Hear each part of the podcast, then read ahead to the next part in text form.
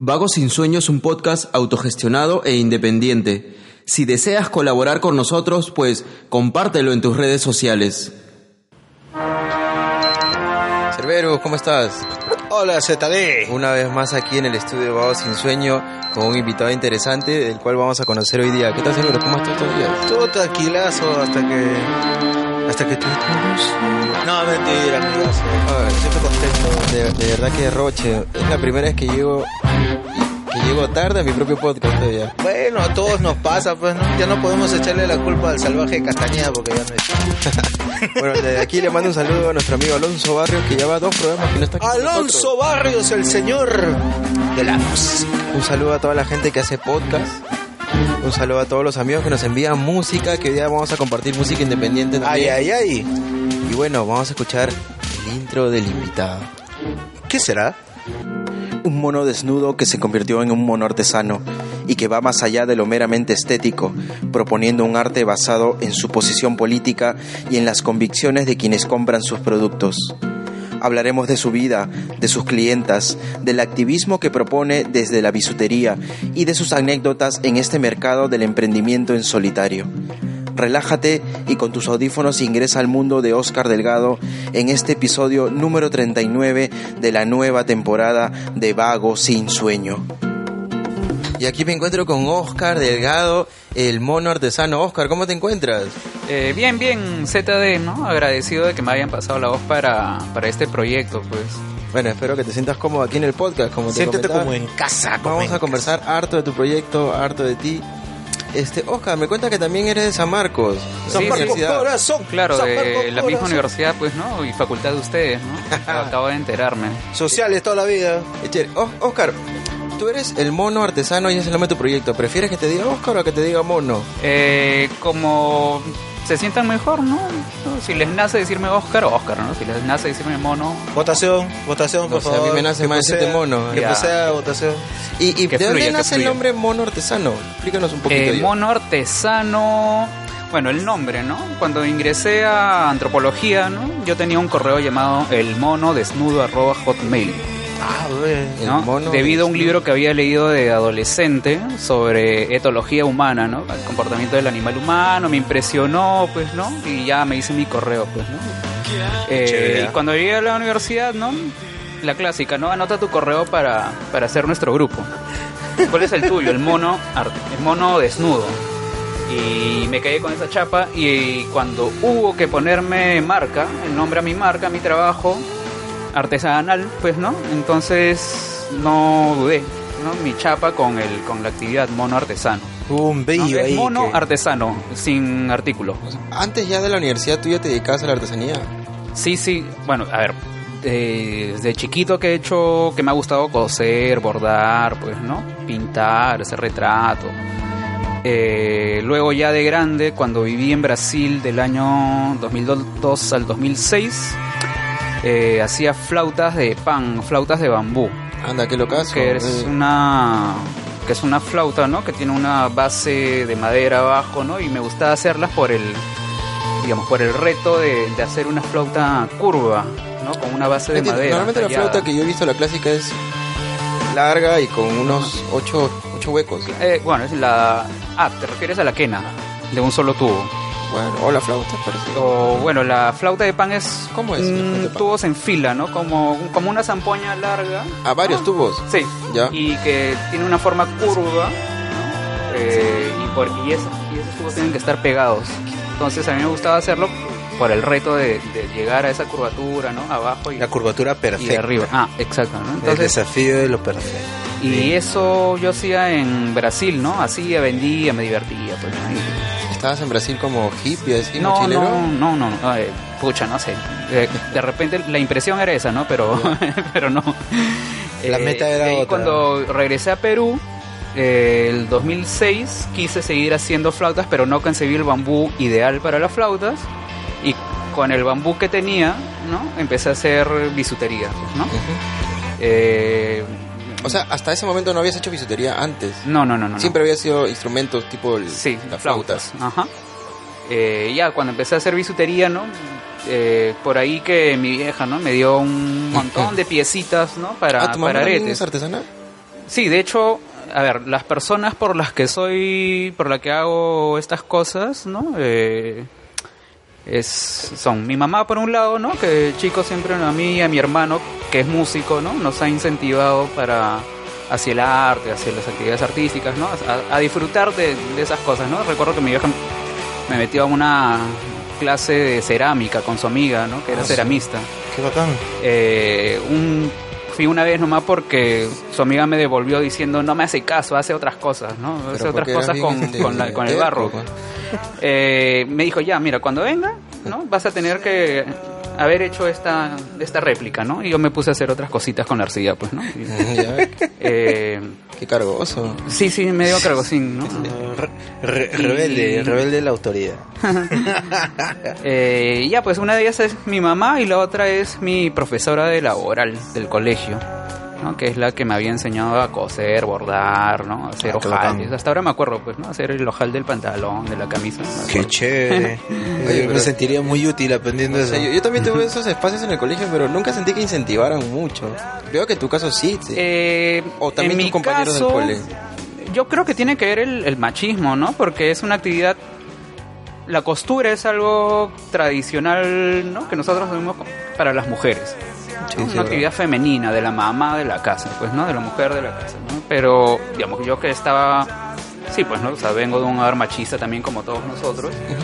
Eh, pero también, o sea, mi interés de, de disfrutar de esas cosas que me gustaban mucho, ¿no? venció, pues, ¿no? Y, digamos, ahora es, digamos, es la muestra, pues, hago una actividad, ¿no? Que se supone, digamos, hago cosas para mujeres, cosas delicadas, bonitas que se supone, ¿no?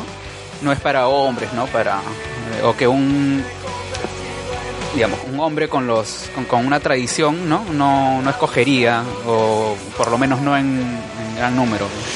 Claro, hombres costureros hay, pero siempre son más dedicados al, al zapato, al sastre, ¿no? Ah, claro, ropa Pero para hombres. hacer ropa o joyas o, o bisutería. Masculino. Bueno, no, no lo sé, no conozco mucho del, del tema, la bisutería no utilizo, pero me imagino, siempre pienso que son más las mujeres que están informadas de esto y en este tipo de mercado, ¿no? Sí, ahora creo es una cuestión de jerarquía también, ¿no? O sea, las actividades eh, como consideradas femeninas como que son más, eh, digamos, de menor jerarquía, ¿no?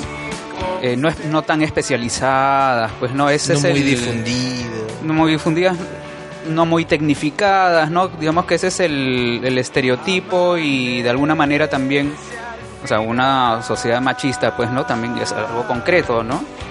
Y, pero se trata de cambiar eso, ¿no? De que sí, pues no, yo disfruto mucho de lo que hago, eh, no tiene por qué ser una actividad menor, pues, ¿no? De hecho, yo siempre estoy eh, especializándome, ¿no? Eh, mejorando, ¿no? Como muchas muchos compañeros, compañeras también que se dedican a lo mismo están siempre mejorando. pues, ¿no? ¿Y, y cómo, cómo empezaste? O sea, la primera vez que llegaste, volviste a Perú, de Brasil, Mm, estabas, ya, eh, ya tú ya se notaba desde el cole que tenías todo el interés en la artesanía, en trabajar Mm. con tus manos, en crear algo y producir. ¿Por qué elegiste este tipo de actividad, tipo la bisutería, que está más enfocada a aretes para mujeres o anillos para mujeres? ¿Alguna amiga te convenció? ¿Alguien También te- tiene No, no, emprendedores, no, no. ¿ah? Ah, sí, tengo Emprendedores, pines. de aretes y anillos, sí, varias cosillas como, como dice Cerberus. Yo lo he visto y Eh, calza. Ahora, ¿por qué bisutería? Eh, Por- Porque te lo digo porque también tengo amigos que son artesanos, patas, ¿no? Ajá. Y, pero siempre algo general que veían los- mis amigos artesanos es que hacen estas pitas para la muñeca. Las Sí, muñequeras, clásica, ¿no? las tobilleras. Y en San Marcos, por ejemplo, había varios, ¿no? lo- Sí. lo- lo- las pititas para el cabello. Sí, sí, de hecho, pucha, mira, ¿por qué escogí eso? Creo que es, o sea, pude haber escogido otra área u otros objetos, ¿no? De hecho, sí tengo otros objetos en proyecto, Ya. ¿no? Que no son, que no es bisutería, ¿no? O sea, creo que la bisutería me, me facilitó, ¿no? Plasmar lo que tenía, lo que tenía en mente, las formas que tenía en mente, ¿no? Y la rapidez del uso puede ser, es La decir, hago, ¿no? hago, ¿no? Eh, y es el uso es casi inmediato. Tengo en proyecto, por ejemplo, hacer lámparas, ¿no? Con la misma estructura, forma, pues, ¿no? Pero grandota, pues, ¿no? Pero eso me va a llevar mucho tiempo. Tanto en, en llegar al, al producto, o sea, ensayar, ensayar, ensayar hasta llegar al producto final vendible, eh, tanto por, por ese proceso, pero también como por el tamaño. Entonces va a ser mucho más difícil vender una lámpara de, ¿no? de, de 40 centímetros, ¿no? O sea, es decir, un arete de, un- de 40 centímetros, ¿no? Que se usaba como lámpara, ¿no? Entonces si hago bisutería es más rápido, pues, ¿no? Entonces ahí puedo sí eh, ensayar, ensayar las formas, ¿no? Y llegar al producto final relativamente más rápido. Ahora, yo para haber llegado a ese punto, pues, ¿no? Como ven ustedes en, en mi Sí, chamba, antes- aquí. ha justo, pasado bueno, uf, casi el podcast nueve no nos años, ¿no? permite ver, pero Pero ya lo Nosotros estamos visto disfrutando con, de tu la trabajo, de difusión. que con la tenemos. difusión. ¿qué te inspira? ¿Cómo empiezas tu inspiración? ¿Cómo se inicia para llegar a este tipo de, de colores, de Mm. curvas, de líneas? Acá hay una bandera rusa. Ah, sí, no, en realidad ese es el, los colores del SAMU, de las sí? ambulancias, sí. Lo Ah. hice para una compañera, para mi compañera Maritza que trabaja en el SAMU Qué locazo. y lo quería para, para su uniforme, de hecho se lo tengo que entregar. ¿no? Ah, ¿Cómo llego a esas formas, colores? Eh, más, más que una cuestión de inspiración, como una revelación para hacer la forma, yo creo que tiene más que ver con, con, una, con una terquedad. Terquedad. Sí, A ver, o sea, de hacer algo... A ver, a ver. O sea, no es que se me haya, haya tenido la revelación, yo quiero hacer flores, ¿no? Con alambre, hilo y resina, que esos son los materiales que uso, pues, ¿no? Sino que, a ver, volviendo un poco al inicio, ¿no? Regresemos De- al inicio. Del mono. eh, cuando empecé a hacer aretes de bambú, ¿no? Cortaba el bambú en, en argollas, ¿no? Laminaba el bambú, ¿no? Y ahí mezclé con, con alambre, ¿no? Se me ocurrió hacer una flor de alambre con Ya. el bambú. Luego mezclé hilo con bambú. Y después el hilo y el, y el alambre, ¿no? Como que se enredaron y ahí nació un poco la, Las estas piezas, flores. Las flores de metal. Eh, Y fue como una casualidad, ¿no? Eh, y ese, pues, ¿no? Fue el inicio de estos, de esta forma, del, de la flor básica, ¿no? Que, Que caracteriza- mi, Ese producto bandera de, de mono artesano. Ajá, ajá, algo así, ¿no? El producto bandera ese es esa florcilla. Eh, bueno, ¿esta es tu actividad principal o, o tienes otro trabajo? Eh, ahora ¿O sí, te ¿no? dedicas ahora es mi actividad principal, ¿no? Que estructura mi vida, ¿no? Mi- mi Y solventa, economía. solventa su economía. Eh, y, y- Yo, yo asumo que las primeras clientas fueron tus compañeras en la universidad. Ah, sí, barrio. ¿no? Y agradezco mucho porque o sea, cuando uno empieza en algo no, no es que te salga lo más bonito del mundo, ¿no? No todo lo contrario. O sea, sí, pues no, lo hacía con mucho cariño y todo, pero no nada comparado con el, Con el acabado de con el ahora. acabado de ahora, pues, ¿no? Y O sea, por eso me siento muy agradecido de que me hayan comprado al comienzo. No, de hecho me siguen comprando, ¿no? O sea, las mismas compañeras que me compran al comienzo me eh, valoran y, y siguen comprando los mis, mis productos, ¿no? Yo, yo he comprado productos del mundo artesano, te diré. Sí, Se lo he ya. regalado a mi novia y te comento que la primera pieza que compré fue justamente una pieza hecha con, con bambú que ya no hago. y que ella no hace. Entonces, justo hoy olvidé traer esa pieza, pero es un- Mal, mal. este, como me comentó Mono, posiblemente sea este una fase, como ya estamos ahorita con la tendencia de, de, de que los retro nos trae este productos para recordar los viejos tiempos. Al parecer Mono por ahí tiene Ah, sí. una sorpresa Está para sus consumidores.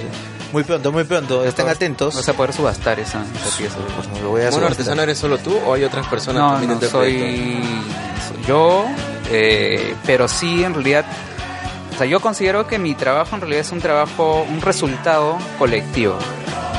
Eh, sí, yo me encargo de la fab- fabricación, de ir a comprar los materiales, de, de hacer las formas, la estructura de, de, de las flores, pues, ¿no? De hacer el mismo anillo, ¿no? De los anillos que, El metal. el metal, curva, claro, yo compro el, el alambre y, y le doy forma para hacer el anillo gradual. Pe- ¿Personalizas también? O sea, si alguien te dice. Bueno, si alguien me dice... un diseño, una sí, forma. sí, sí, claro. Me dicen, con tal que no tenga tantos colores, ¿no? Lo hago, ¿no? Eh, y eso sí, es una empresita, ¿no? De una persona, pero es un resultado, como digo, colectivo porque sin el apoyo, ¿no? sin la consideración de compañeras, compañeros, de, de clientes, ¿no? Como Cerberus que, Caso, caso. Gente famoso que me con compra, me hace grandes pedidos, ¿no? Cada una vez al año, sí, ¿no? Navidad, cumpleaños. Just- justo en off, estabas comentando que algunas de las personas que han utilizado tus productos son gente que está en. es conocida en ciertos temas políticos. Sí, sí. mm, candidatas. ¿Quiénes ¿no? serán? ¿Puedes nombrarlas? Candidatas de izquierda en las últimas elecciones. ¿Quién? No, no, sí, bueno, ¿Qué yo dijo? soy yo soy militante, ¿no? De, de izquierda, ¿no? Pero bueno, y, pero bueno, pero mi, mi activismo político, ¿no? Ya viene desde, desde chico y, y mi... ¿Desde la universidad o ya.? No, ya desde chico, digamos que era, que era narco, ¿no? Anarco. Anarco. Sí. Y por ahí... Anarco, Pero se te anarco, por favor. Ibas a conciertos de. Iba a conciertos, pero no, o sea, no me caracterizaba. Ya. Me consideraba así un, un anarquista, ¿no? Eh, digamos, eh, más, más activista, pues, ¿no? Pero no, no, no de caracterizarme y decir, oye, soy anarco, pues, ¿no? Porque ahora es anarco, los visto siempre zapatillas negras, jean negro. Sí, no, pero negro. no, lo mío iba más allá de, De la ropa, de, de la imagen, ¿no? De, de demostrarlo, sino de... Un tema más ideológico, leías. No, no, este tema? sí, sí, de hecho, ¿no? Veía y decía, pucha, qué chévere, pues, ¿no? Pero ahora, ya de más grande, eh, entiéndose, pues, ¿no? Que son, son procesos, ¿no? Y Son fases, son fases. fases, y- no digo por la edad, por, por la madurez, sino, digamos, son momentos históricos, más allá del, de... O sea, yo considero, sí, pues, ¿no? El anarquismo como algo muy, muy, muy bonito, respetable, ¿no? Pero, digamos, yo ahora, ¿no? Eh, mi aporte va por, por otro lado, ¿no? Por, Y, y, y no salió la idea de poder hacer diseños anarquistas con tus propios Ah, bueno, prendas? yo hago. Por ejemplo, un, arete que sea blanco, negro, lleve la. Hay un. Ah, claro. Ese anillo que estamos viendo ahorita, ¿no? Eh, rojo, rojinegro es. Disculpa que ahorita está llegando la seguridad del podcast. aquí. Ah, que, ya, Sí, ya, sí, sí. hay que hablar de otra cosa entonces. No, mentira. Eh, ese anillo rojinegro que tengo es, de hecho, es mi recuerdo, pues, ¿no? De cuando era narco y, y sí sé que, que me han comprado, ¿no? Por esa razón también, ¿no? Claro, sí. Justo en Es esos que, De colores. todas maneras, siempre hay una necesidad de identificación, ¿no? Oye, hay que decirle a los de seguridad que apaguen la alarma No, sí, ahorita llamo al área de seguridad del podcast Vamos Sin Sueño para que nos ayude con esa alarma que está sonando en este Atención, momento. seguridad. Por un momento dijimos, como estamos hablando de anarquía, ahorita no. Sí, pues, Nos es caen los rayas encima. ¡pah! Mucha coincidencia. Bueno, lo, lo que pasa es que también, como somos amarquinos los tres todavía, sie- siempre hemos tenido esa... Fama de tirapiedra. Mi mamá me lo decía, mis hermanos, todos. Son, pe- son, ideas. Cuando, cuando yo empecé, mi hermano lo primero que me dijo, te ruco, a mi madre, me decía, porque yo elegí sociología, no estoy en Ajá, la ajá. carrera. Pero ya un momento ya se te resbala y lo tomas como chiste, No, además como es broma un casi. estereotipo bien superficial, ¿no? Además, mucho más. Esa es, mucho más que. esa es la interpretación que algunas personas le pueden dar debido a la experiencia de los este del nuevo conocimiento que estoy adquiriendo Ya. eh, manejamos este o mejor dicho me están nutriendo con el tema de este la visualización de una realidad a la que uno quiere llegar y de cómo esa realidad está secundada por acciones emociones, juicios y este tú como observante que estás lleno de interpretaciones y este prejuicios sobre un hecho o un acontecimiento que te lleva a esa realidad. Entonces, este muchas personas a raíz de sus experiencias cercanas y de otras personas es que llegan a esos juicios de valor en el que dicen, "No, los Ah, amarquinos ya. son tirapiedras, ¿no?" Ya, todo Esas eso cosas. parecía.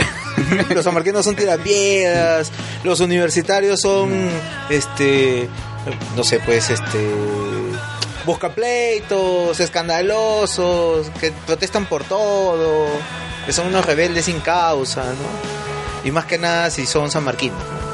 Siempre le dan ese, esa connotación. Mm, eh, pero en realidad, o sea, en San Marcos hay mucho. O sea, la gran mayoría es conservadora. O sea, no es ni tirapiedras, ni, ni crítica, incluso, ¿no? Eh, eh, también lo que la prensa más pone, ¿no? Mm. Porque es verdad, cuando uno salía en marcha, pues, Si éramos 100 marchando, pero en la universidad como 30 mil. Sí, pues, ¿no? Ahí es Menos de, la, noticias, menos de ¿no? una cuarta Y parte. el que tira la piedra serán 3, 4, porque... Mm. Yo, yo te diré la verdad, yo nunca tiré una piedra. Yo tampoco, O jamás. sea, has ido a la marcha y todo. Tú, mono, esa sonrisa No, me hace pensar que... no, no me acuerdo. Aretes has tirado, ¿no? Sí, ah, la policía. Flores, flores. Flores, he tirado flores. Mono, me estabas comentando también que tú has tenido un paso en Brasil. Y en Brasil está tu hermano, me decías. Que Ah, es sí, sí, músico. él vive, es músico, ¿no? Vive en, el sur de Minas, un pueblecillo, en una villa. Oye, qué chévere que tu mamá tenga dos hijos artistas. Tú que te dedicas a la artesanía y tu hermano a la música. Sí. ¿Y podemos escuchar una canción de él ahora? Ah, ya pues, ¿no? A ver, esta, esa canción Viaje Astral se llama, porque mi hermano lo que hace es música andina con, mezclada con New Age. Confusión. Claro, Es entonces música este, andina fusión, ¿no? Ve, Ya ustedes mismos eh, entonces escuchen y vamos y a disfrutar la recomendación de Mono Artesano, la canción de su hermano Carlos Carti. Se llama Viaje Astral y suena así. ¿Quieres que tu música sea difundida a través de nuestro podcast? Déjanos un mensaje en Facebook o en Instagram. Búscanos como Vago Sin Sueño.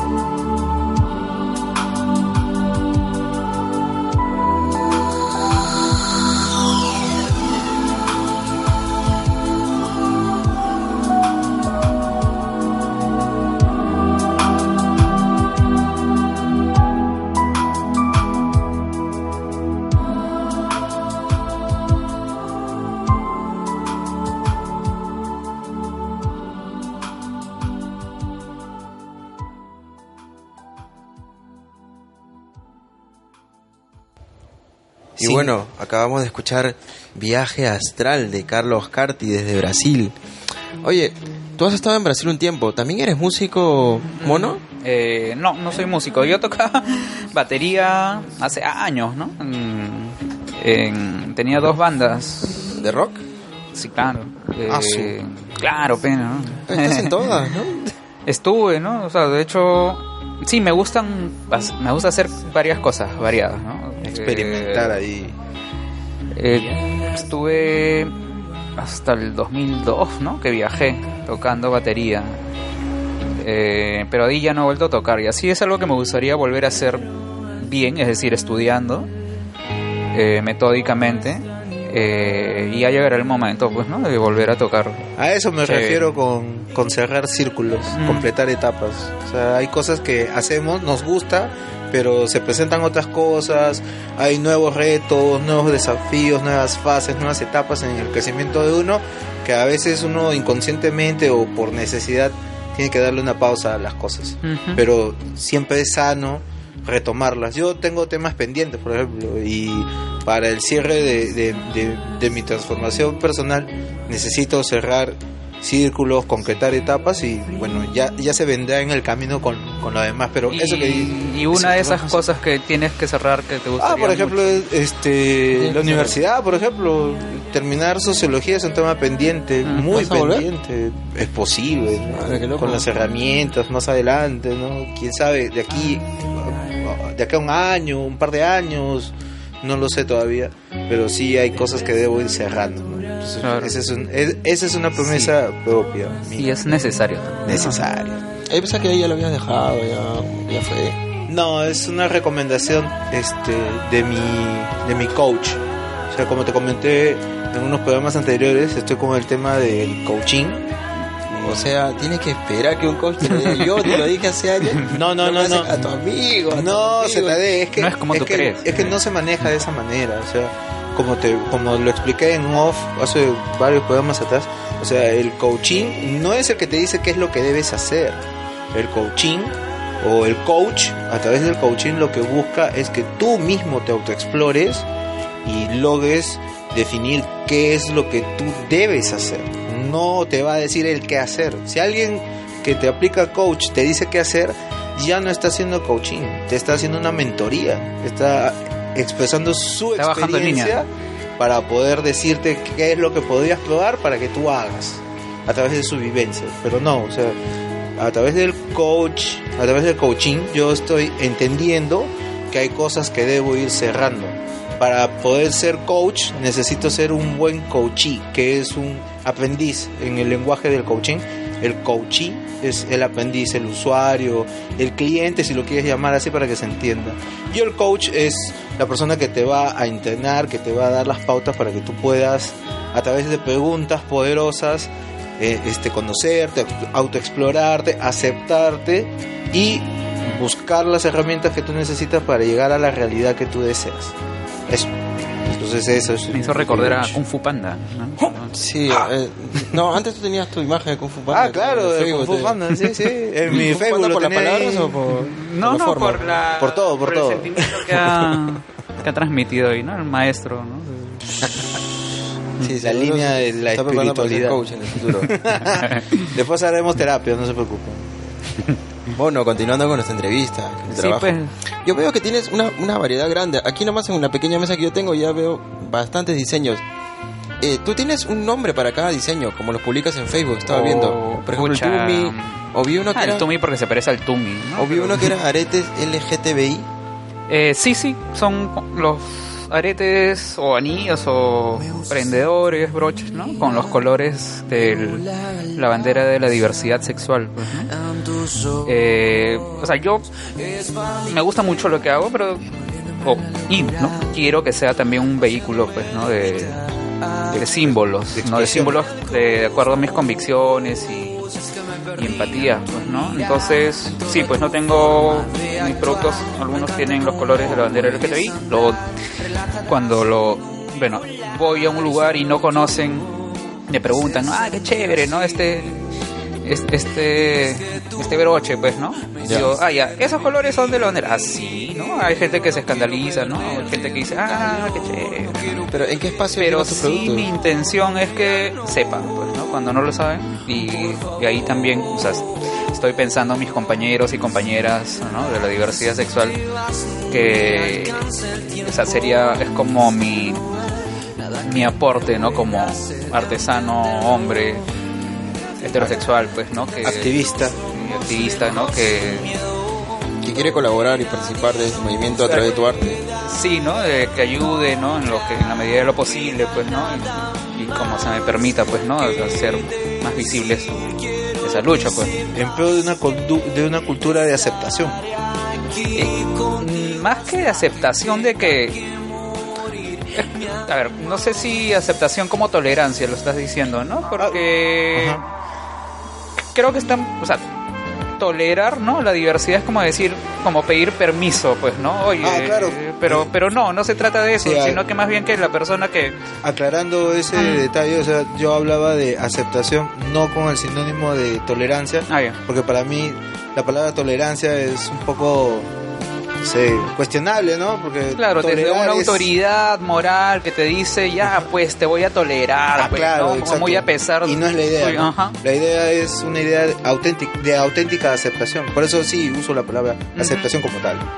De abrazar todo lo que viene Claro, aceptación con diferencias. en, en armonía, por, Ajá, por decirlo de alguna manera, ¿no? O sea, de que no te sea un, un problema, ¿no? El, el aceptar la diversidad, la existencia, La de la existencia de algo diversidad diferente. o de las diversidades, ¿no? O algo diverso. Y Sí, eso ya es un trabajo, o sea, es responsabilidad de cada uno de nosotros en realidad, ¿no? O sea, ver que la realidad está compuesta de diversidad, ¿no? ¿no? Y es una cuestión, creo, de madurez, de raciocinio y, y, y empatía, ¿no? Aceptar que hay, el mundo está compuesto de diversidad y que uno más, y que uno mismo es, es parte de esa diversidad y no un centro o una normalidad. Pero, por ejemplo, ese pequeño gesto que tú haces es, es muy valioso. Es un aporte bastante intenso y bastante altruista, ¿no? Eh, espero que sea así, no soy yo, ¿no? Quien para, para decir eso, Ah, ¿no? claro, claro. Eh, pero espero que sea así, ¿no? Y me, me gustaría que sea así, que mi, que mi, ap- eh, mi aporte sea esté teniendo ese, ese efecto, pues, ¿no? Ah, qué. Eh, cuando iniciaste Mono Artesano, pe- ¿pensabas en que tu arte iba a, a tener este aporte? ¿O tú lo hacías solamente por hacer tu, tus mira, figuras, trabajar en el arte, Mm. hacer ciertas prendas, crear un mercado, trabajar en esto?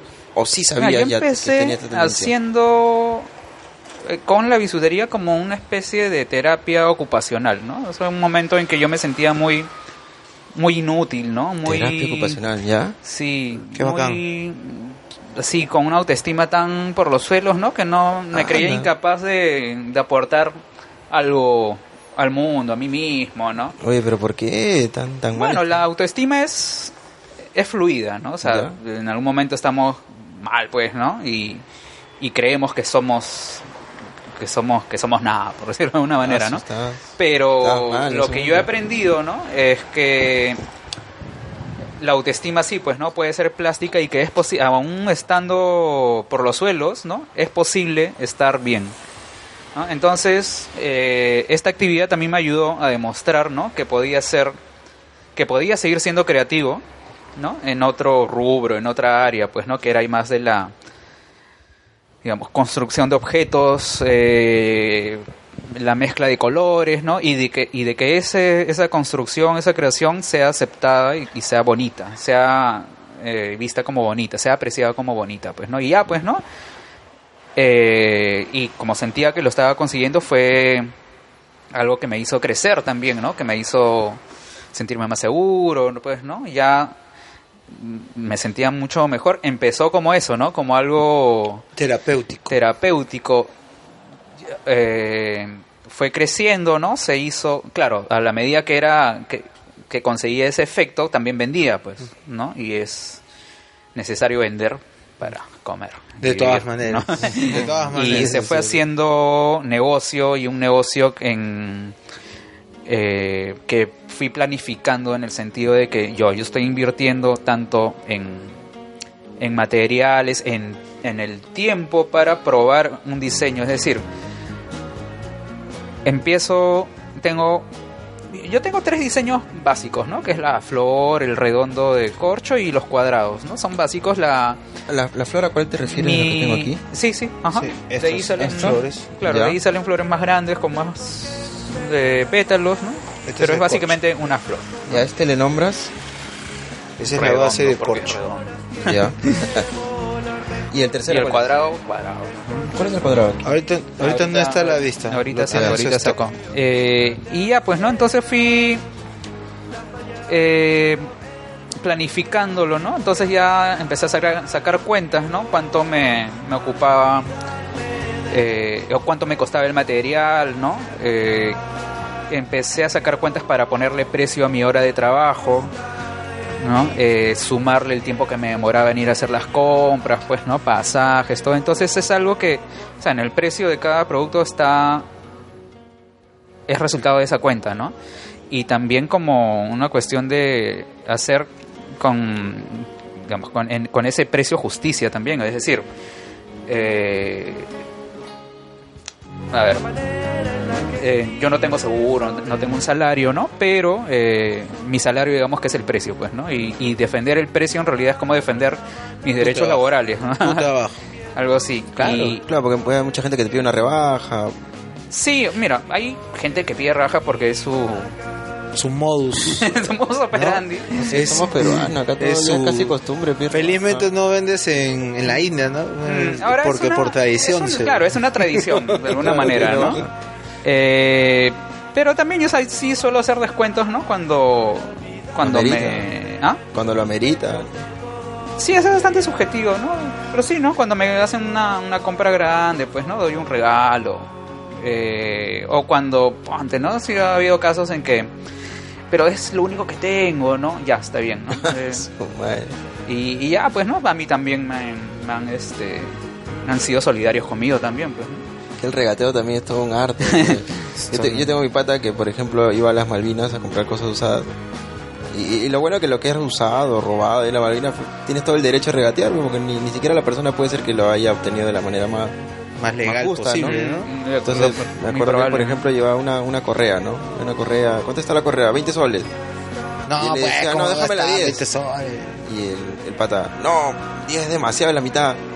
Pero es lo que tengo, no, 10 no, ya, está bien, ya. Se quedaba parado un rato mirando y se iba. Y él le decía, ya, 10 te lo dejo.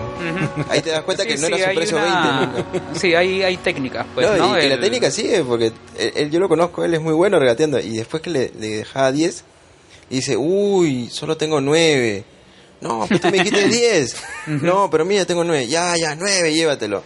Agarraba la correa, se la probaba, ya casi se la ponía, la tenía en la mano, le decía, toma. Ocho. Y en el momento que el, el- el pata contaba el dinero, oye, acá no hay 9, hay 8.50. Uy, es lo que tengo. Pero ya cuando hay plata en mano, ya no, entonces Sí, ya sí. venía una rebaja de más de la mitad. Y siempre hacía esa jugada todos los días. Claro, hay Y hasta ahora lo técnicas, conozco y le mando saludos técnicas a de mi venta pata y Miguel. técnicas de compra. Un maestro del regateo, Sí. ¿no? Mm. Pero no lo hagan con mi amigo Mono, por favor. Recuerden que los No, proyectos no dejar, independientes, los proyectos independientes tienen un tienen un este un valor bastante emocional, tienen un valor bastante subjetivo, más allá del, del costo real de los objetos, así que Ah, valoren claro, el arte, valoren el trabajo manual de las personas, no regateen, por favor. Sí, es una es, es parte del pliego de reclamos de los Es una manera de expresar este el respeto al trabajo, a la dedicación de los artesanos, de los artistas o incluso de todas las personas que están metidas en el movimiento indie. Así que por favor, sean respetuosos con el Sí, trabajo de la también gente. como la gente que va a los conciertos, ¿no? Las bandas de rock también gastan pasaje y Exacto, por favor, valoren, La valoren gente el te dice, oye, tu concierto ya, la entrada está a 5 soles, no, gratis. Pero ¿con qué alquilas el, el amplificador? claro, cómo se local, sostiene. ¿no? ¿no? Y, y eso es cierto, ¿no? O sea, yo también aconsejo eso, ¿no? Si tú conoces a alguien que hace o tiene su marca independiente, apóyalo, ¿no? O sea, quizás un polo independiente puede estar hasta más caro que un polo en tienda, pero también si algo está muy barato, también mira por qué, ¿no? Quizás no están respetando en realidad los derechos laborales de la persona que hace ese polo, ese pantalón, ese jean, ese, ese producto, ese disco, ¿no? En cambio, una marca independiente, lo más probable es que el que esté, te esté vendiendo la marca en ese, el producto en ese momento Sea el sea creador y el taller y la persona que ha comprado y ha hecho todo el proceso solito, ¿no? Que es como tu caso, este, mono. Sí, sí, eh, bueno, hasta ahora, ¿no? Es, yo me dedico desde el, bueno, la compra del material, ¿no? El diseño, eh, probar el diseño, eh, la fabricación de las partes, de las piezas, ¿no? De cada arete y de la venta también, que es también es un trabajo, vender es un trabajo, ¿no? O sea, ¿Cómo es, el proceso de venta? Porque al- cuando habíamos conversado ya muy aparte por teléfono me decías que tú no tienes un espacio fijo, ¿no? De venta no, claro, un ¿sabes? espacio como una feria, una tienda, un local. Eh, no, yo vendo ¿De qué manera uno accede a tu producto? por internet, básicamente. ¿no? ¿Facebook? Facebook e Instagram. No, Tengo mi página, mi fanpage en Facebook ¿no? Eh, y mi cuenta en Instagram. ¿no? Entonces yo eh, fabrico algo, pues no, y le saco fotos, ¿no? Eh, que son bastante también digamos, amateur. ¿no? Eh, artesanales, No, pero para nada, yo he visto tus fotos pero es claritas, ¿no? oh, gracias, ¿no? No sé si se ve bien. Pero ese es, digamos, o sea, no, no soy ni- pro- no soy profesional, ¿no? En fotografía ni mi cámara es profesional, pero digamos por ahí que tengo mi, mi cartulina blanca, ¿no? Eh, y mis dos focos ahorradores con los que hago el juego de Tu mini estudio. mini estudio, ¿no? De- del mono. Y así pues, ¿no? Entonces ya con en en esta aplicación, que, no de Microsoft que viene en la computadora no para, ¿Y qué, ¿Para editar? para editar fotos no y, y en Paint también Ah, entonces ¿en así hago mi pagas? ¿En serio te puse? claro para poner el logo lo pongo en, en, en Paint y ya eh, y así sale pues no Mi- mis fotos que es una chamba porque me lleva eh, tiempo no entre sacar preparar el, el espacio editarlas no y en fin ¿Y, y, a- en algún momento has preferido o has pensado en ya tener un espacio fijo? Como No, un, no. Un stand, así. No, eh, o sea, una tienda propia no. Yo he crecido en tienda. O sea, es decir, yo de, ch- de chico, ¿no? Mi familia tenía un- Su una tienda. librería bazar y es Pero de un temas. trabajo bien productos- demandante. Es decir, hay que estar pendiente todo el día, todos los días. No, pero eh, eh, En una era un bazar de productos manufacturados de, fa- de fábrica. No, no, ¿o una librería bazar en- Ah, ya. de- de- del barrio. Y, pero sí es que hay que estar atento, ¿no? Todo Ya. el día. O sea, tu atención tiene que estar en, en la tienda. Eh, digamos, desde que abre hasta que cierra, pero después, ¿no? En la seguridad, ¿no? En que los productos no se te malogren, en, El pago del en los robos, ¿no?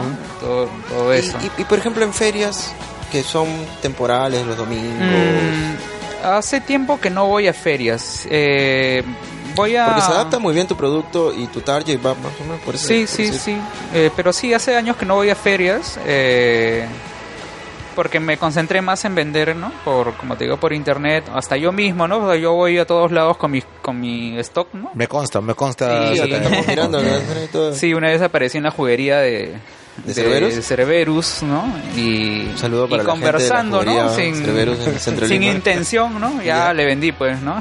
Estábamos conversando y justo recordé que necesitaba ma- materializar un gesto a través de un detalle. Y justo estaba mono artesano. sí, aparecí. Y yo dije, pronto. A mí me encanta ahí. la forma en que Cerberus habla, materializar un gesto en forma de un detalle. Sí, pues para eso decir uno estudia regalo, sociología, ¿no? Para decir... Busca la manera más difícil de decir quiero comprar un regalo. ¿no? Material un gesto, materializar un gesto en forma de un detalle. A través de un A detalle. través de un detalle. Oye, deberías Sí. ser relacionista público, pero de mono artesano. Sí, ya deja tu CV, ¿no? En- Por supuesto, Un por supuesto. artesano. Voy a redactar mi CV.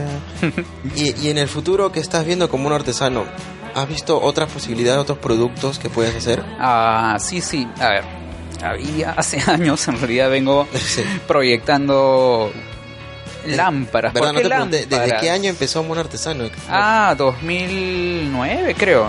2009. Sí, 2008, 2009 que empecé. Ah, un poco antes, ah, antes con pininos así. Así con el nombre ya Mono Artesano. Con el nombre creo que ha sido 2008. O sea, son casi Ujú. 11 años. Entonces, mira, empezó. eh, Mi mamá, ¿no? En ese tiempo me dijo, ya, Aretes, pues, ¿no? me dio un montón de lo que ella hacía, ¿no? Me dio piecitas, cuentas, hilos, pues, argollitas, algo así. Eh, Y pobre de ti que no pero termines. yo ya, ya estaba haciendo bambú, ¿no? Eh, bisutería en bambú. Sí lo recuerdo. Y por ahí, Bonito, bonito. ¿no? Mezclé estas cuentitas que me había dado mi, mi mamá, ¿no? Hice poco porque ahí mi, mi lógica era, mi, más que mi lógica, mi interés, lo que me salía era más hacer algo que no se parezca a nada, había hecho. Y si hacía con las cuentas, con las argollas, iba a salir ¿no? Eh, parecido a los trabajos de otros artesanos que usan las mismas piezas. Algo más de todo. Sí, que, que y no, o sea, no me sentía Satisfecho. satisfecho con, con, con ese resultado, ¿no? Eh, entonces ya ahí fue que empecé a hacer mis propias piezas, ¿no? o sea, a, a cortar el bambú, a darle forma al bambú, ¿no? Eh, Por ahí vi que se podía usar resina, ¿no? Y, y claro, y usar la resina y aplicar la resina en el punto es pasó bastante tiempo, ¿no? Porque Ah. malogré, en realidad yo tengo un costal ¿Qué, qué significa aplicar la resina en el punto? eh, la resina es un material ¿no? Eh, plástico que para que esté duro tienes que mezclar dos sustancias, la resina y el catalizador que en- al principio es líquido, Ya. ¿no? Entonces eso permea la, la tela, o sea, es absorbido por la tela o por el hilo que yo, que yo hago, ¿no? Pero poco a poco va como que haciéndose más espeso, más espeso hasta quedarse duro. Entonces yo tengo que encontrar el, el momento en que esté entre espeso y líquido para poder aplicar y que no sea chupado por el, por el hilo. ¿no? Entonces yo cuando empezaba malogré un montón de, de artículos porque todavía no encontré el punto, pues, ¿no? Y tiene que ser bien... No, no tenías Preciso. un profesor, ¿no? Un- No, no, no, eso yo lo te diga, "Oye, así aprendí... hacer". Empíricamente. Lo aprendí eh, así ensayo-error, pues, ¿no? Entonces yo tengo un costal, ¿no? Eh, lleno de... ¿De errores? De errores. No errores, de aprendizajes. Para los fanáticos de, lo para los fanáticos de Vago Sin Sueño y los que están escuchando el programa de Mono Artesano, vamos a subastar las piezas primarias de Mono Artesano. Costal de errores. Ah, su no. costal de aprendizaje. Para aquellos que valoran su trabajo, por favor, se conectan acá a las redes de nuestro amigo Mono. Continuando con lo que estábamos más- conversando. Nos ha hecho pensar en eso. Claro, por supuesto. Y ya, y sí, pues no, tengo un costal lleno, ¿ah? O sea, de, de aretes, anillos de De. Que no, que no los vendería. O sea, que no los iba a vender porque sabían. Estaban malogrados, ¿no? No pasaron el control de Y de hecho, o sea, en realidad es- esos. Esas malogradas sirvió para yo saber en qué momento echar la resina, pues, ¿no? Cómo torcer el hilo, cosas así. Y, y ahora que ya llevas ya 10 años, ¿ha llegado un momento en esta etapa, en esta década que está pasando ya como un artesano, en que tú has sido maestro de alguien? ¿Alguien te ha pedido, enséñame, yo también quiero hacer esto?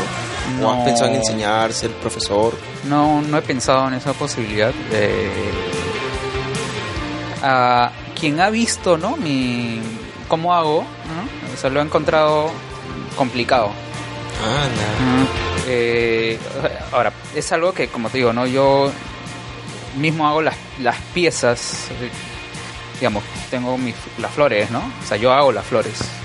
Compro el alambre, ¿no? En, en rollo, le doy forma en, en un molde que yo he, que he- yo mismo he hecho el molde, pues, ¿no?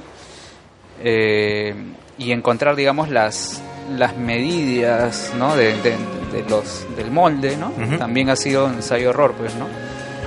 Y, y ya, o sea, hacer la flor, pues, ¿no? Eh, torcer el hilo, porque yo no enrollo el hilo eh, como viene de- del, del- del rollo, ¿no? Sino lo tuerzo más, No, no ¿no? entiendo, ¿qué es torcer? el Ah, hilo? torcer es... Darle un girito más. Sí, sí, no sé qué el hilo es... Al hilo tal Como una como trenza. viene. Sí, medio como en espiral, ¿no? Las hebras tienen, Ya. vienen en espiral y ese es torcerlo más, darle más vueltas para que Ah, no sabía. para que se vea más apretado, más, Más apretado. Más Para que más ¿no? tupido. Para que forme el color. Ajá. Para que tenga un poquito más de grosor. Sí, sea más compacto. Y ya, eso que... Oye, pero todo lo digamos, que tú me nombras es es para poder darte un curso. De repente, ¿no? Más Sobrado. adelante, ¿no? Mi legado, el legado del mono. Claro, La para escuela del mono artesano. Ajá. monitos artesanos. Los bonitos claro, artesanos. así podría llamarse. la escuela. La ¿Ya, ya has visto dentro ya del mercado que estás trabajando otros compañeros, amigos que estén elaborando cosas similares a la tuya? ¿O una competencia que también tengas aquí?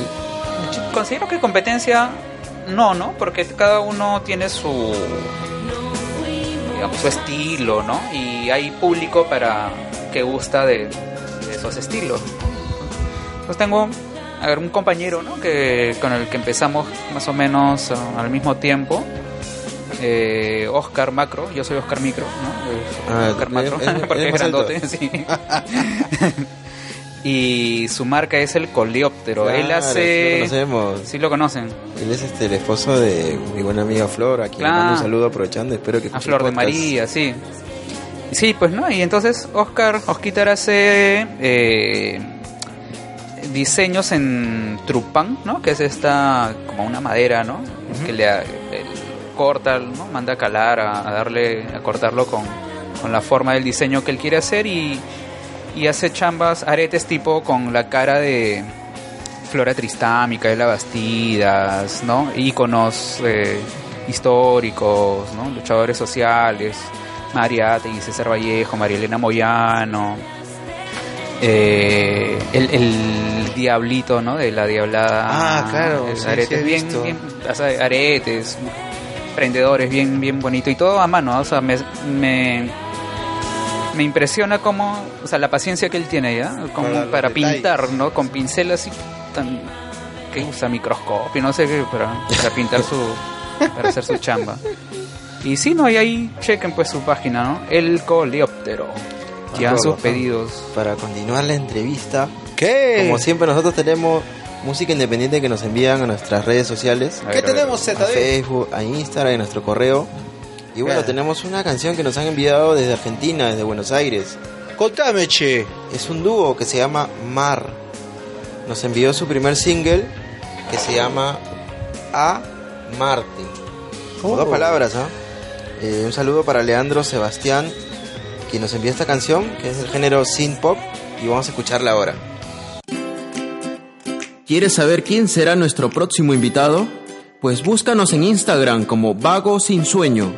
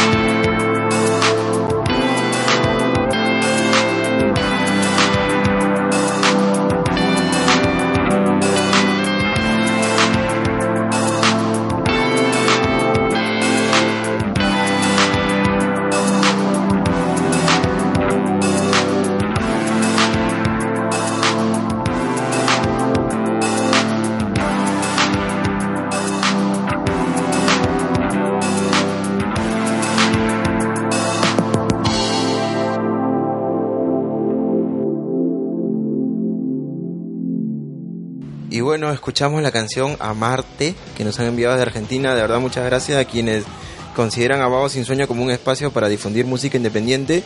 Si tú escuchas este programa, haces música, tienes un disco, tienes una canción, acabas de lanzar un single, no te olvides de enviarnos a, nuestra, a nuestro Instagram, a nuestro Facebook o a nuestro correo vagosinsueno arroba gmail.com donde nosotros te atenderemos y subiremos tus canciones y las compartiremos. Y bueno, continuando aquí con el mono artesano, ¿cómo te sientes hasta ahora en lo que va del programa? Bien. Tranquilo, hasta ahora. Sí. Qué bueno, porque ahora viene nuestra sección El Ojo que Pregunta. ¡Oh, no! Que es una sección un poco incómoda porque ni nosotros sí? sabemos la pregunta que vendrá. ¿Qué? El- como el valor de la verdad. el- Más o menos, más, o menos. ahí, Solo que sin la ¿Cuánto moto. hay? ¿Cuánto hay? Y bueno, te pediríamos, mono, que por favor elijas un número del 1 al 99 y escucharás una pregunta que deberás responder ahora. ya, eh, 22, pues, ¿no? El número 22. Este podcast a veces es morboso y ni tú te escaparás de ello. Tómate tu tiempo y dime, ¿cuál es el nombre del telo más raro al que has entrado? Yuri Gagarin. No te creo. la- Oye, yo respondí lo mismo la otra vez. el que está en el Agustín, ¿no? ¿Sí o no? Sí, ahí en Puente Nuevo, en el Kremlin, el Kremlin. Se vino, Pero a mí me gusta ese nombre. se vino No, sí, preparado el mono artesano. Justo Yuri Gagarin, pues es este, el, el primer hombre que orbitó la Tierra, ¿no? Ah, ese, es el, Y- cosmona- el cosmonauta ruso. Nu- Nunca he entrado a esos tal, pero a mí me- me- siempre que pasas por Puente Nuevo, ¿no? ves el nombre. Sí, sí. Ay, qué sí. coincidencia, mono, ¿ah? Qué sugestivo, ¿no? pienso que ese es el hombre más curioso que he visto. bueno, continuando con el podcast y dejando de lado un poco el tema de los hostales, vamos. Bueno, estábamos hablando ya de tus productos y justo lo que tú- te estaba preguntando, ¿no? Te, te pregunté en un momento si habías pensado también enseñar, en, en dar talleres o, o- o si alguien te lo había pedido, pero también tú me comentabas que estabas buscando también colaboradores o gente que pueda difundir tu propio producto. Ah, sí, ¿no? Tipo sociedades, ¿no? Eh, en el sentido de... O sea, gente que le guste vender, ¿no? Eh, O sea, ya A mí me directos, gusta- no, no artesanos. no, o sea, gente que le... Que venda, pues, ¿no? o sea, yo, a mí me gusta hacer y vender, ¿no? O sea, yo disfruto mucho el contacto con la gente que me compra, que aprecia mi trabajo, ¿no? Eh, pero sí, ahora, yo considero que el vender es un trabajo también, ¿no? Sí, chamba. es un y- arte. y de alguna manera también hay que ser, hay que tener cierta formación técnica, ¿no? En, en técnicas de venta. Eh, y yo aprecio mucho, ¿no? El, digamos, el, el tipo de venta que es eh, en el que el vendedor o la vendedora está convencida, ¿no? Del, producto que vende, que le gusta lo que vende. Entonces, eh, sí, pues no, me gustaría trabajar con gente que que venda mis cosas, ¿no? Yo hago, me hacen los pedidos, ¿no? Oye, mono, mira, me han pedido, ¿no? En tal modelo, en tales colores, pues, ¿no? Y, y quiero ya. Me hace el pedido, lo hago y ya como que eh, tengo un intermediario o intermediaria, pues, ¿no? Para el cliente. Y sí, pues, no, me gustaría trabajar así. Eh, y también estoy eh, ya últimamente pensando en... A ver, ¿no? En hacer como mini tiendas del mono.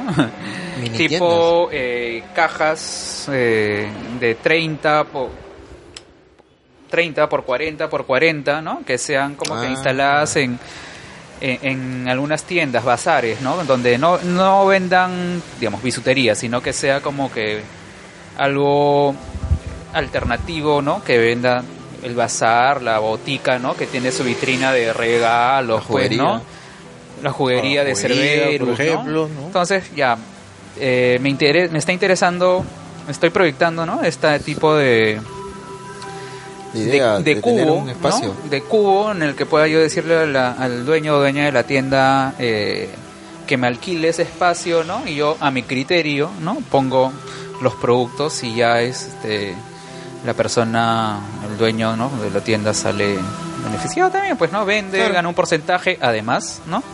Y ya yo me, me ocupo de la, digamos, de la dinámica de la ¿no? De llenar, reponer, pues. Podría ser una caja artesanal también, una caja hecha a mano. Eso, eso, en Claro, eso estoy que vaya más o pensando, menos ¿no? con que los detalles de tu marca, ¿no? Una caja, un cubo di- diseñado, ¿no? Un diseño especial, pues, ¿no? Que Un formato artesanal.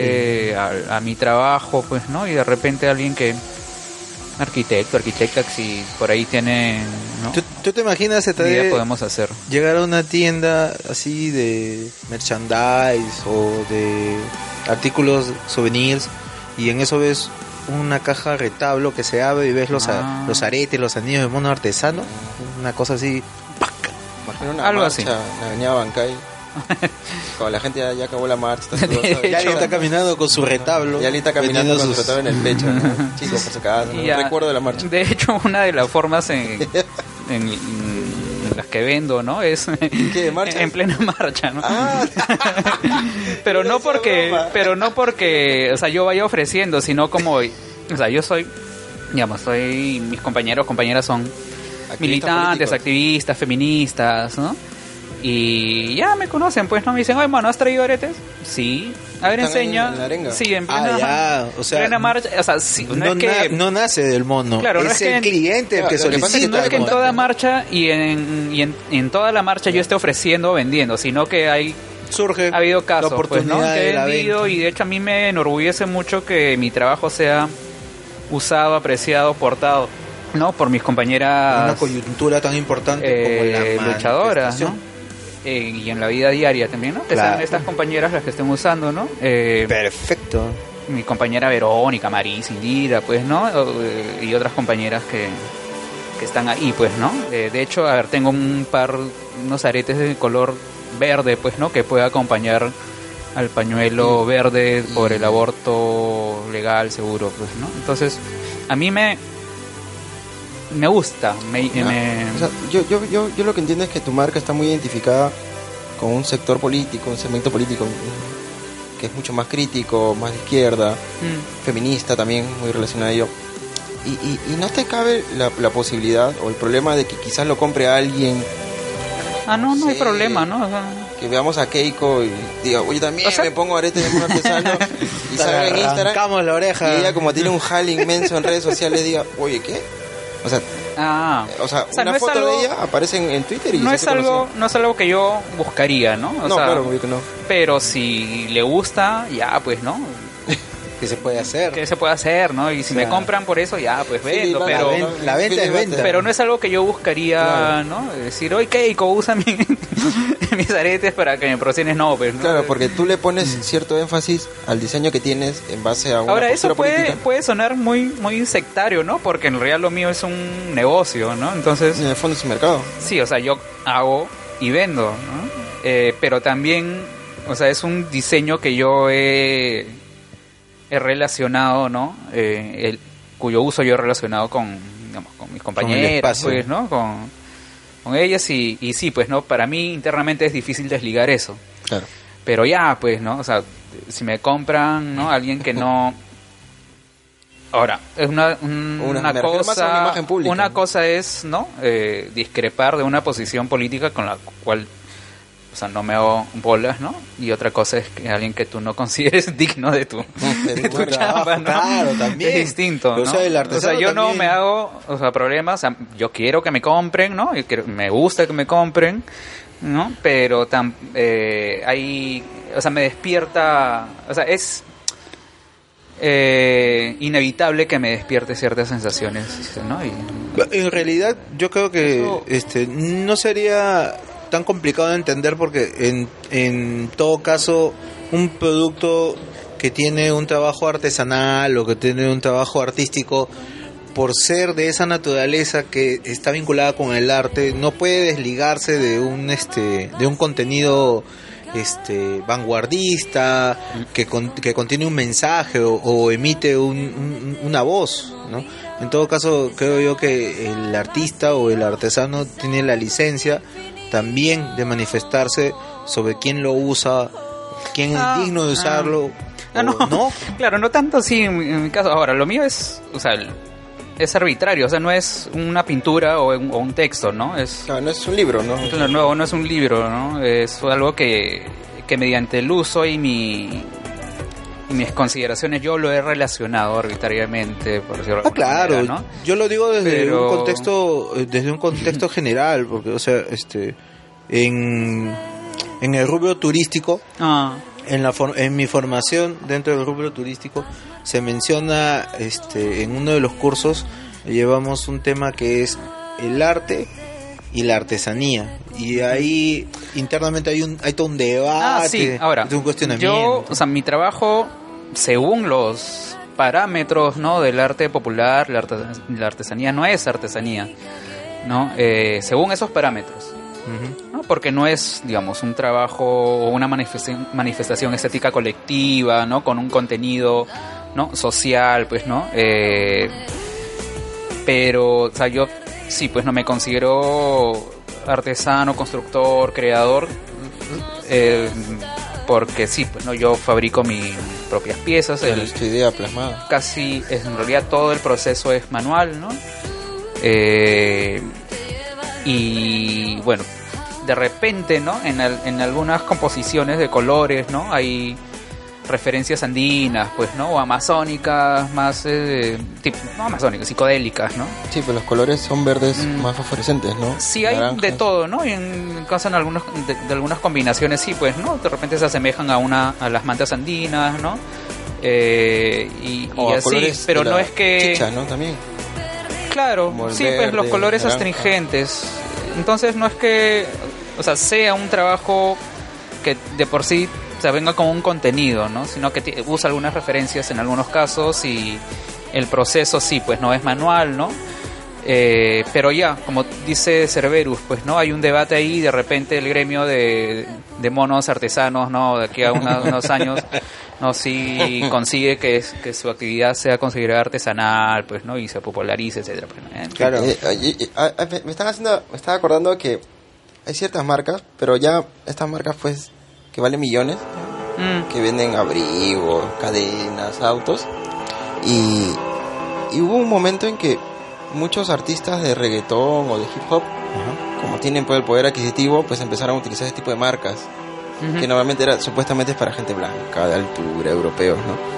Y todo ese target o toda esa gente que compraba criticaba, oye, ¿cómo es posible que ese negro mierda me esté comprando, poniéndose ese terno, ese zapato que es de solamente nuestro Es estatus, exclusivo. ¿no? Creo que Y es porque con el dinero tú puedes comprar lo que quieras, ¿no? cuando el grupo 5, ¿no? Se creo que se hizo una sesión de Ah, fotos Con una camisa, creo que fue. ¿no? de un diseñador, Ya, está, ese también es un caso y similar.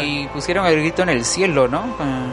Claro, fue un, un O caso de- censuraron, no sé, censuraron la, re- la foto, ¿no? Donde ellos salían, en fin. O sea, pero- o no fue la- la- tanto la marca, sino los clientes, ¿no? Sí, ajá, sí, que a veces sí. adoptan un- una, una marca y dicen, pucha, yo me pongo zapatillas cat, ¿no? Mm. Yo no puedo aceptar que un serrano, ¿no? Feo Claro, se es ponga el, también el es no nosotros, considerar ¿no? digno a alguien por, por una cuestión, digamos, eh, racial. O sea, es racismo, ¿no? Claro, por más racismo, que realidad. biológicamente la raza no exista, pero, digamos, eh, es simbólica, ¿no? O sea, simbólica que se concretiza en la discriminación, finalmente, ¿no?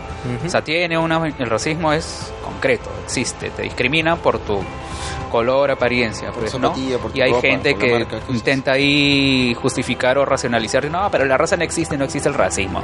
Pero sí, pues, ¿no? O sea, Existe el racismo. entero. no, a mí me han confundido con choro, por ejemplo, ¿no? Por- porque era, era el distinto del, digamos, de los 20 metros cuadrados de, de- del lugar donde me, me confundieron. Ya pues, somos ¿no? dos, mono. Ya a mí también me También solían pasar confundió. esas cosas. Una vez gritaron choro, choro, ¿no? Y yo dije, ¿dónde, no? Ahí, ¿no? Tú, Y era tú yo, mismo. ¿no? Yo no soy choro, soy mono. ¿no? Y puta, es, Mono ahora, choro. es un parece es una anécdota o, lo, o lo contamos como anécdota, pero en pero- realidad eso es bastante humillante.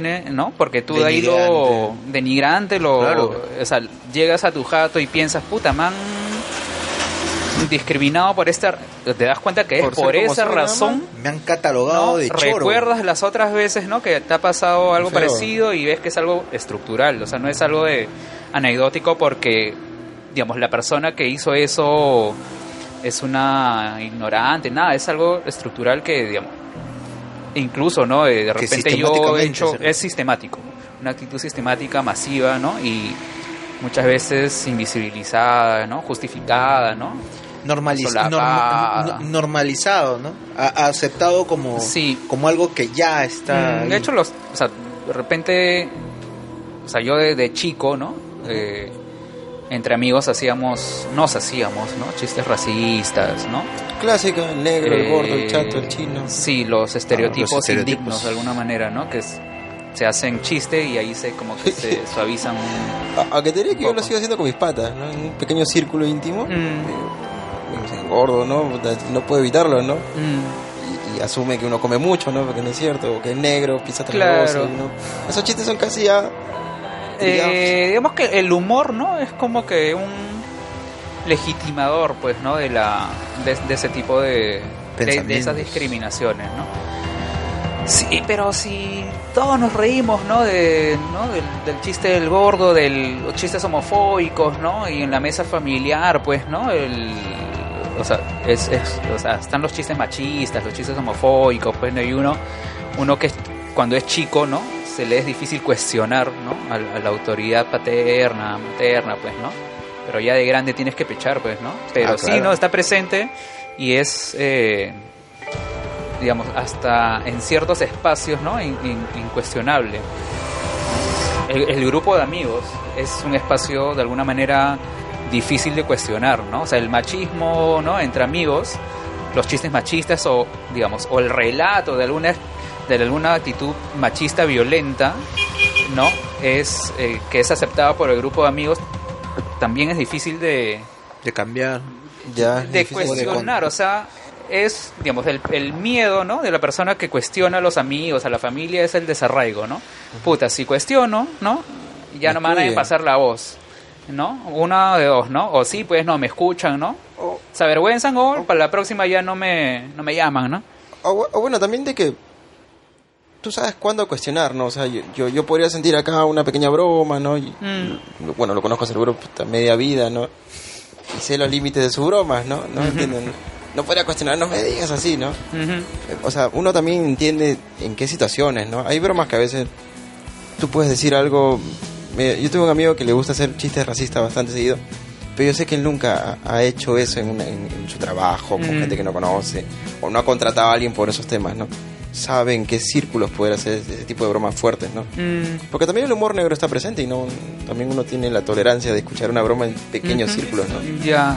O sea, te entiendo, pero discrepo, ¿no? Esa es la idea. de- Porque Excelente. O sea, yo insisto, ¿no? Eh, en que si el humor, ¿no? Eh, como que te, te quita culpa.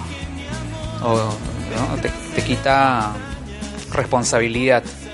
¿No? El humor, o sea, es un, el humor también es una vía de, de transmisión de, de cultura, ¿no? De, de- estereotipos, ¿no? O sea, ¿por qué nos causa gracia ese chiste? Habría que empezar pensando en eso, ¿no? ¿Por qué nos, nos automáticamente nos sale una... Una nuestro cuerpo reacciona, ¿no? Sin- involuntariamente. Eh, y sí, o sea, yo no creo que los chistes sean... eh, ¿Cómo se dice? Que estén libres de Neu- culpa. neutrales. Ah, ¿no? O sea, no hay... No hay un chiste neutral. No hay chiste, no hay- Siempre no hay chiste está neutral. parcializado hacia un lado. ¿no? Sí, es- por más que, como tú dices, ¿no? Ya, pata, ¿no? Hace chistes racistas, pero no No discrimina. es racista. pero también, o sea, es una vía de transmisión de, de tradición, ¿no? De, Claro. ¿no? Hay todo un legado que Ese- se, sí. Que Ah, se no, eso sí acepta. y- es obvio, ¿no? Que Entonces, es algo que hay que, eh, digamos, tener, y lo digo más como un compromiso ¿no? personal, o sea, de mí, no es que ustedes lo tienen que hacerlo así, ¿no? Dele, señor, dele, usted suéltelo como que todo espacio, ¿no? Es un espacio de, de disputa, por decirlo, ¿no? Ya yo veo que no me pareció, creo que hay- esa es la oportunidad para, ¿no? Para decirlo y de alguna manera, o sea, nadie se muere porque lo critiquen tampoco, ¿no? Eso no, nadie se enferma, se muere porque, uh, puta, no se rió de mi chiste, ¿no? Más bien me dijo que mi chiste está... Llora, llora. ¿no? Sí, pues nadie se ha muerto por eso, ¿no? Pero sí, la gente se muere de... O sea, el, el racismo tiene, digamos, consecuencias bien concretas, ¿no? En, en la vida de la gente, ¿no? Y muy intensas, ¿no? Intensas, e- económicas, ¿no? Eh, emocionales, sociales. Que pueden, resu- que pueden conllevar a situaciones mucho más graves. Claro, ¿no? ahora el, el, el, digamos, la falta, ¿no? Cuando uno está entre el criticar o no criticar es que te, te llamen y- o quedes con el estereotipo de aburrido, pues, ¿no? Pero o más que aburrido, eh, dentro de esa manifestación de no permitir este, esa clase de, de manifestación cultural, estructural que este, valida un pensamiento negativo, este, tú te conviertes en el intolerable, pues, ¿no? sí. ¿No? Te- Enmarcado como el intolerable. Ajá, Eres un ajá. intolerante, o sea, tú no toleras esa clase de bromas, ¿no? Claro, sí. Y, y se invierten los roles, ¿no? Sí, por eso decía que el miedo, o sea, el- al- cuando se critica un- es el desarraigo, ¿no? O sea, te ya no eres parte de nuestra mancha, ¿no?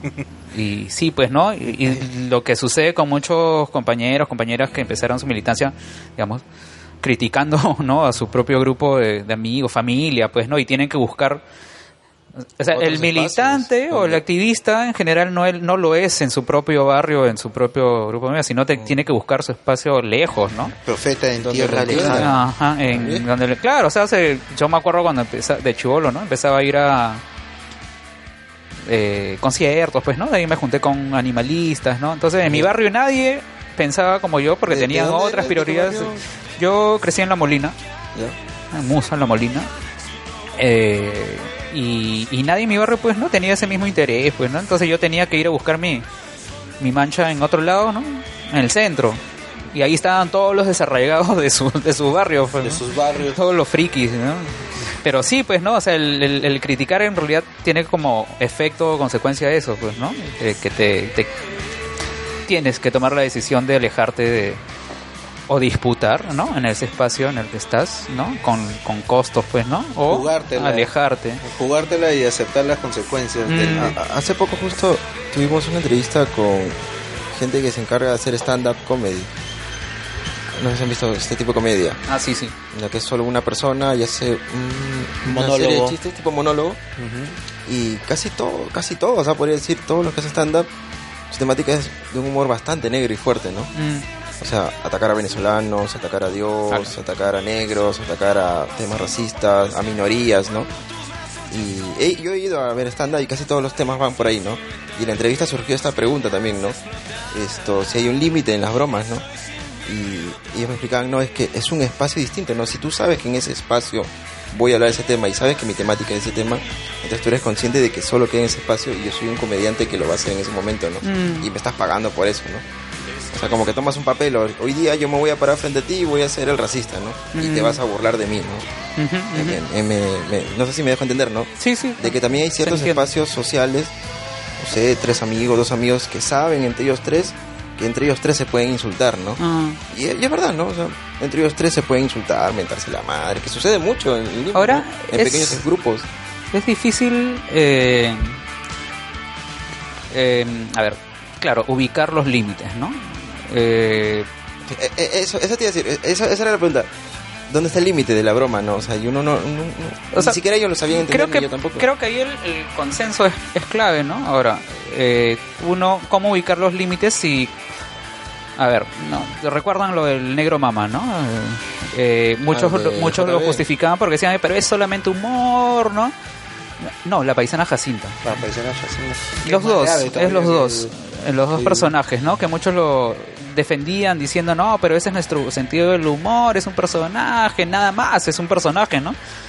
Eh, pero resulta que estos dos personajes en realidad servían de insumo, ¿no? Para, por ejemplo, en, en, en escolares, ¿no? Se veían casos, ¿no? En escolares llamaban y insultaban, ¿no? A, a, a quien era de Proveniente de los proveniente de, Andes, ¿no? de los Andes, ¿no? o un Eh, afrodescendiente. campesina, indígena, ¿no? Eh, para ser acosada, bulleada, pues, ¿no? Con ese insumo que era la paisana Jacinta, ¿no? Eh, y habían muchos argumentos, no, pero que el colegio es, es así, ¿no? Ah, Los, los chivolos son así, ¿no? Tiene que aguantar. Yo, por ejemplo, yo recuerdo es- esta discusión en, en Facebook, ¿no? Eh. ¿Cuál? que ¿De una persona, sí, una persona decía, no, pero yo a mí también me han, me han, me han molestado de chico, ¿no? Y, y yo he aprendido a sobreponerme y ahora soy así, ¿no?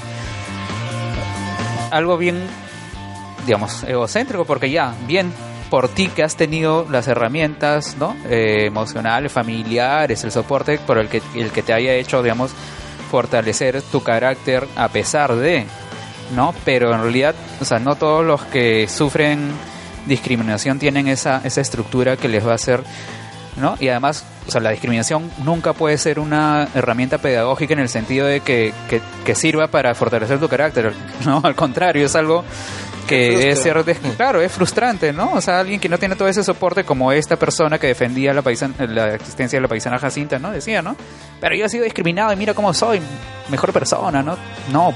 ¿De dónde sabemos, no? ya, también no aparte ¿De eso ¿no? pero supongamos que sí. lo dice. supongamos que sí no Eh, eh, no puede ser no una, un argumento para digamos pedagógico eh, por decir no porque eso es lo que decía este pata pues no que sí gracias a esa discriminación yo soy más fuerte. Pero no pues no o sea hay este discriminador discriminadora en realidad está cometiendo un, una injusticia pues no Y De hecho, es como perdón no sí, sí, sí. eh, nos centramos más en, en, en, en la, en la víctima, por ejemplo, de violencia sexual y damos vueltas, ¿no? Sobre eh, las personas que se sobrepusieron a la violencia sexual, ¿no? O también, ¿no? Eh, argumentos sobre qué tanta culpa tiene, ¿no? La víctima, ¿no? De agresión cuando y el agresor, ¿no? Pasa piola, ¿no? pasa piola, eso, ¿no? Y está ahí dando vueltas, ¿no? Mientras la gente se, se, se distrae en la víctima y en su responsabilidad de ser víctima. Cuando hay un agresor y agreso- o agresores, ¿no? Están pasando piola y, y nada, pues, ¿no? Y nos olvidamos y ya. Y, y eso favorece la impunidad también, pues, ¿no? Yo me acordaba cuando estaba en un pueblo, allá en Cerro de Pasco. Y yo me acuerdo que siempre que comíamos todos en la chamba, era una, una minera, eh, todos habían sido en un momento campesinos o su familia habían sido campesinos, ¿no? Pero ya con el proyecto minero la gente cambia de rubro, pues, ¿no? marinero, mejor sueldo, ¿no? Y alguna vez me invitaron a comer una casa en el pueblo, estaba ahí bacán, ¿no? normal comiendo. Y, y lo que más recordaba de- de- del comedor de la chamba y de haber ido a esa casa era que todos veían la paisana Jacinta. Y, y yo cuando estaba en Lima de- tenía otra otra otra visión, ¿no? Y decía, oye, no, que no es posible que estén este, choleando, humillando a través de un personaje el Canal 2, ¿no? Pero cuando llegaba ya gente que sí tenía esos rasgos, ¿no? Que decían campesino lo veía. Y yo me sorprendía viendo niños, ¿no? Niños, papá, mamá, ¿no? O que lo pusieran, o que lo imitaran, ¿no? Y, y ellos tenían una, una versión distinta, ¿no? O sea, no, no se veían reflejados en ella, ¿no? Es, es como que un mexicano se vea reflejado en el Chapulín, ¿no? Y yo me- le pregunté al, al papá, ¿no? Que era un chofer ahí también. Y me decía, sí, siempre vemos eso. Ah, ya, bueno, ya no podía decir nada, ¿no? Yo estaba de invitado nomás, ¿no?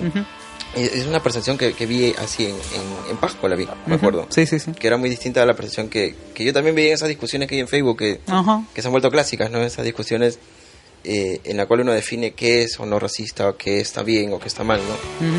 De, la, de las cosas esas, bueno, yo no participo mucho en esto del Facebook porque no sé, nu- nunca he visto una polémica que llegue a algo, ¿no? Dentro del Facebook. Siempre es mucho mejor así, Ah, cara eh, bueno, el- o sea, sí, pues no, suelen no acabar, no acabar en realidad, ¿no? Pero, bueno, por lo menos yo escribo con la con la esperanza de que alguien me lea. pues, ¿no? o sea, Y uno, o sea, si hay gente que se dedica a leer, ¿no? El, el hilo o, de, o hay, o hay gente que solo de se dedica a comentarios. molestar también, ¿no? Ah, que, sí, que ya, un ya montón, ¿no? llevan la lógica Pero a otro ahí lado, a la con ellos burla. ya actitud deportiva, pues, ¿no? Este, sí, comento, en mi, ca- en mi caso, ¿no? Comento, opino, pero ¿Como mono ya sin... o aparte con una cuenta Ah, personal? no, de mi perfil, ¿no? De personal, Delgado. personal, Oscar Delgado. Ese es mi nombre. Oscar, de verdad, para mí ha sido leccionador conocerte, conocer un compañero otra vez, ver Pues aquí sí, ¿no? Marquino, aquí en mi casa. No, en facultad. Estar con Cerberus también, que ahora da una sorpresa que va a regresar. Y está ¿Ah, con esa idea en mente y me gusta. Y de haber conocido este, este, este proyecto que ya lleva casi 10 años, que Ah, es Mono sí, Artesano. Bastante tiempo ya. Esto- Bodas de... Bueno, De ya hay papel, que llegar a tu, a, tu, a tu celebración, a tu aniversario. que será en una marcha, espero. Bueno, este, yo quiero pedirte que a través de nuestro espacio que es el podcast Voz Sin Sueño, también tú nombres tus espacios para poder encontrarte, ¿no? Correos, mail, números, Ah. WhatsApp, Facebook, Instagram, dinos ¿Cómo nos contactamos si queremos comprar? Ah, ya. A ver, tengo mi página, fanpage de Facebook, Mono Artesano. Eh, hay otro mono artesano en Colombia, creo, pero que Es otro rubro. Sí, creo que hace zapatos, no sé. Pero bueno, mi página tiene mi logo, pues, ¿no? Dice Mono Artesano, tiene mi logo y, y más likes que el colombiano. Así que Por si acaso, ¿ah? Sí. Eh, pero yo lo tengo ya hace varios años, así que bueno, y también en Instagram, ¿no? También mono artesano. Ah, Ahí realizas ya las ventas también, o sea, a través Sí, ah, inbox, no, claro. eh, a través de ambas páginas, sí, claro. eh, a ver, ven mi, mi chamba, ¿no? Si quieren al- otro color, pues, ¿no? Me hacen el pedido, nos encontramos en un lugar céntrico que suelo hacer las entregas en Centro Cívico, ¿no? Eh, Wilson. Eh, mando a provincias también, ¿no? Vía Courier, Olva. Eh, llega a su casa, eso sí, ¿no? Hay un número, un correo también para consultar. El número es 967-093-282. Repítelo, por favor. 967-093-282. Casi me olvido. Y algún correo también para poder escribir. El correo es monoartesano.hotmail.com. Hotmail. El mono, perdón, el mono artesano. ¿Ya? Porque ese. O sea, yo era antes el mono artesano, ¿no? Tuve que reducir y me quedé con mono era el mono desnudo. artesano. Ah, Ah, sí, esa es la Que historia. en del- la etapa, en la etapa de inicio. Sí, eh, la beginning. Oye, pero qué loco, es como vas a, a- subiendo etapas, ¿no? La evolución el del mono desnudo, artesano. El mono artesano. Ah, Hasta que se convierte en hombre. El mono esclavista. el mono astronauta. El mono feudal. El, el mono monarquía. De la monarquía. Sí, etapas de. Vamos a terminar con el mono rey. Y el mono el mono neoliberal. el rey de los aretes. Cerberos, algunas palabras finales. Bueno, agradecer a, a Mono Artesano, a Oscar, en realidad, agradecer por la visita, agradecerle lo que comparte. Porque todos los que vienen aquí, aunque no lo crean, comparten sus vivencias con, con, con aquellos que están hacia el otro lado. Y gracias a esas experiencias hay personas que se motivan a, a materializar sus proyectos, porque hay gente como hay gente como Oscar, hay gente como, como yo, hay gente como tú, que están ahí sentados pensando, este, tengo este proyecto, ¿me irá bien? ¿Será necesario hacer algún esfuerzo? Y créeme que sí, es necesario el esfuerzo para valorar lo que viene más adelante, para aceptarlo como viene y, y transformarlo en algo que sea enriquecedor. Si sientes que eso te llena, entonces todo está bien. Y eso va a contagiar al resto, se va a convertir en toda una ola, un efecto mariposa. Entonces nada, sigue tu, sigue tu sueño, sigue tu meta. Este, si fracasaste, levántate, siéntate un ratito, repasa qué es lo que ha pasado, en qué te equivocaste y vuélvelo a intentar. Porque te está esperando la meta, no, no te detengas. Eso, ese es mi mensaje ZD. Tú que estás ahorita escuchando este podcast, la verdad muchísimas gracias. Si te gustó también compártelo. Y quiero aprovechar y agradecer a Oscar que estuvo aquí, el mono artesano, en su arte y entender que también el arte tiene un trasfondo detrás. Y eso es lo más importante.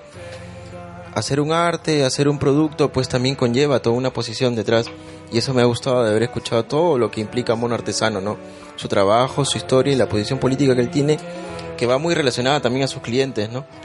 Espero que si tú eres un cliente de Mono Artesano y si aún no lo eres, espero que lo seas, que lo sigas en sus redes sociales, que sigas sus productos y como lo dijimos en algún momento, ¿no? Si tienes un amigo, un compañero que también tiene una marca independiente, apóyalo, ¿no? Una amiga, una si no compañera. puedes comprar su producto, apóyalo compartiendo, apóyalo informando, apoya pasando su correo, sus redes sociales, difúndelo también, apoya este trabajo y también apoya a Vagos Sin Sueño en, nuestra- Apóyanos. en nuestra página de Instagram que estamos como Vagos Sin Sueño Dona un dólar. en Facebook, en nuestro canal de YouTube, en nuestro Twitter, en nuestro Tumblr y en todos los espacios donde estamos difundiendo marcas, amigos, proyectos, artistas y música independiente. De verdad, muchas gracias. Chao.